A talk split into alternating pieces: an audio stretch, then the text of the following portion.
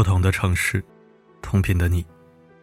欢迎收听四零四声音面包，我是四零四。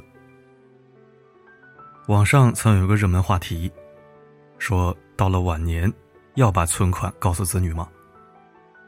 底下评论区的回答很多，有人说要告诉子女，毕竟子女是我们最亲的人，还得指望他们来养老。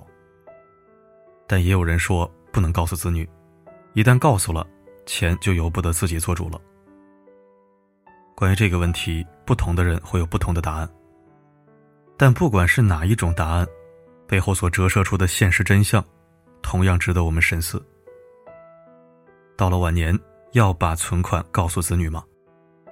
当我把这个问题发到群里时，群友赵哥的回答是：“我不会。”我们询问其原因，他分享了这样一个故事：邻居潘叔六十九岁，有一儿一女，女儿嫁到了外地，儿子在县城买了房，老伴儿十年前就过世了。他一个人住在乡下，生病了也没有人知道，摔倒了也没人照顾。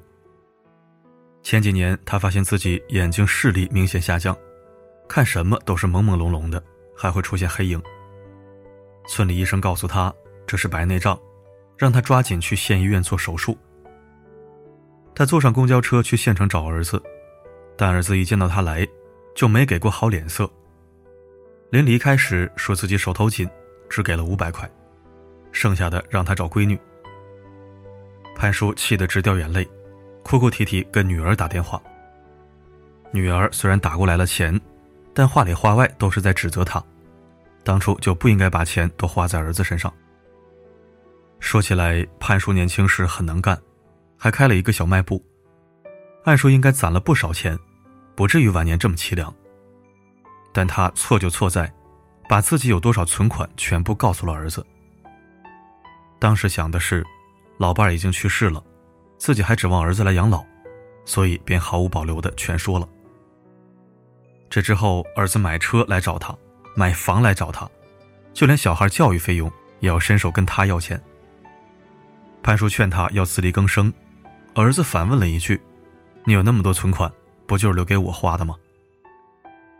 另一方面，女儿对他也很不满，因为他太偏心，把所有的钱都花在儿子身上。但令潘叔没想到的是，儿子把他的全部积蓄掏空之后，便彻底换了个脸色。不仅对他爱答不理，还经常嫌弃他老生病乱花钱。现在的潘叔特别后悔的一件事就是，不该把自己的所有存款全都告诉儿子。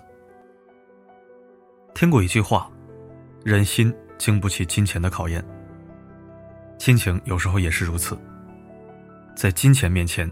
他会变得现实，变得扭曲，变得不堪一击。人都说亲情是以血缘关系来维系的，是牢不可破的。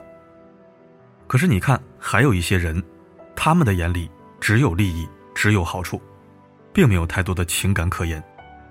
对这样的人掏心掏肺、坦诚以待，只会让自己陷入被动的局面，最后受伤的只能是自己。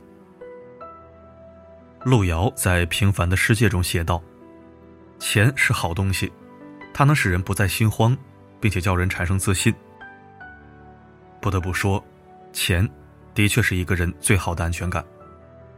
当你手上有了足够的存款，你也就有了足够面对生活的底气。而对于步入晚年的老人来说，也是如此。手上的存款就是他们的依靠，是他们安然度过晚年生活的屏障。就像小区的杨阿姨，她明确表示不会把存款告诉子女，而她也是这样做的。虽然她很爱自己的儿子，但在内心深处还是坚信，凡事要靠自己，不能太仰仗子女来养老。尤其是见了太多老人对子女不计回报却无人善终的故事，更让他坚信要为自己留退路这样的想法。所以他并没有告诉儿子。自己家里到底有多少存款，而是把这些存款分成了三个部分。第一部分日常生活基本开销，第二部分培养爱好的钱，比如定期旅游、学习摄影、插花所需要的花费。第三部分是生病的钱，包括体检、拿药、住院、请护工等。而这些存款，就是他晚年生活的底气。杨阿姨说：“现在上了年纪，高血压、高血糖、骨质疏松等毛病一大堆。她每次去医院看病都是花自己的钱，知道儿子儿媳工作忙，也没麻烦过他们。有一次动手术，在医院住了大半个月，本来说要请护工，但儿子儿媳怕护工照顾不周，想着自己来照顾。杨阿姨怕儿媳内心不情愿，便提前说好会给儿媳结工资。”最后的结果是，儿媳照顾得很尽心，而她也顺利出院了。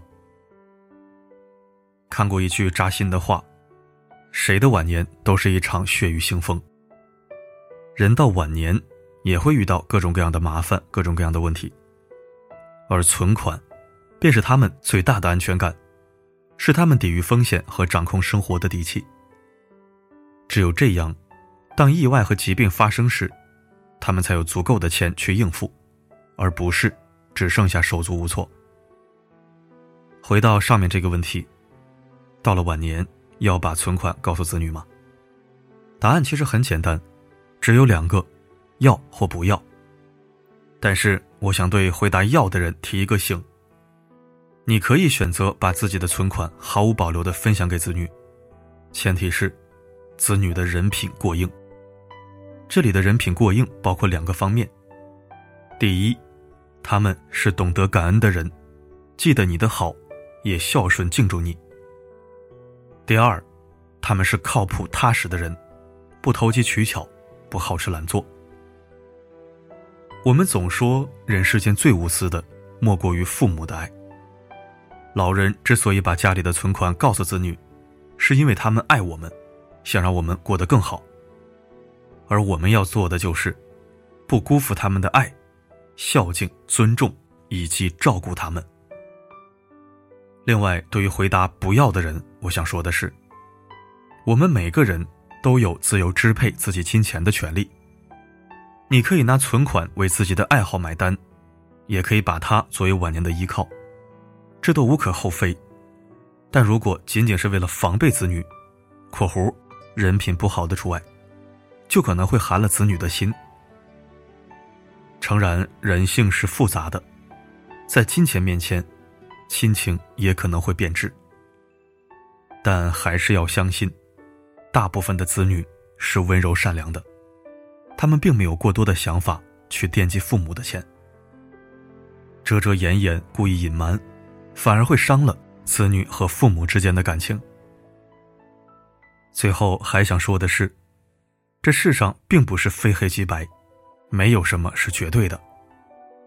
关于到了晚年要把存款告诉子女吗这个问题，有下面几点建议可供参考：一、对于不孝顺或败家的子女，一定不要告诉；二、子女遇到困难，比如失业、破产等，能帮就尽量多帮一点；三、不要吝啬自己，老了更应该对自己好一点，该吃吃，该喝喝。第四，如果子女比较多，在钱财的分配上尽量一碗水端平，以免引发家庭矛盾。特别认同一句话：金钱可以是许多东西的外壳，却不是里面的果实。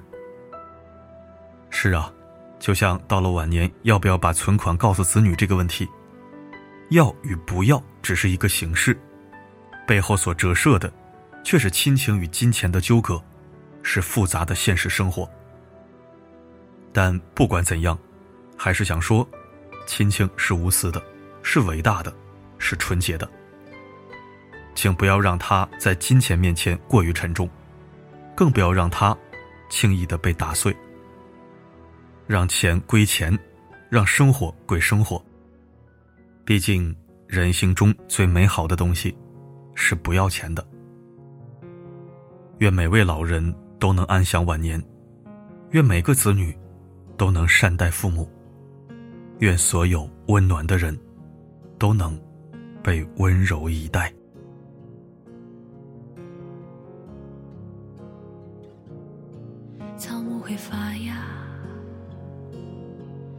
子会长大，岁月的列车不为谁停下，命运的站台，悲欢离合都是刹那，人像雪花一样。感谢收听。我还没有为人父母，作为子女，我赞成父母不要告诉儿女存款实况，包括我的父母。到现在，我们家的钱都是我来管，父母的收入我分文不取，帮他们存着。如果临时借用了，我会第一时间补上。我自己有自己的账，而且我非常希望父母能有自己的小金库。我知不知道都无所谓，我希望他们有。我不会觊觎他们的存款或者私房，也不会干涉他们的财务规划和支配。就像他们俩之间，也从来没有在钱上出过问题，吵了一辈子也没在钱上出过问题。婆家娘家哪一方需要钱，另一方都不会多管一句，力所能及，全力以赴。我们家三口人，都不是贪财重利的人，所以这也是为什么家中无大财。却也衣食富足，人安康。手机屏幕前的你，对到了晚年要不要把存款告诉子女这个问题，是怎么看待呢？欢迎在留言板参与讨论。好了，今天的分享就到这里，我是四零四，不管发生什么，我一直都在。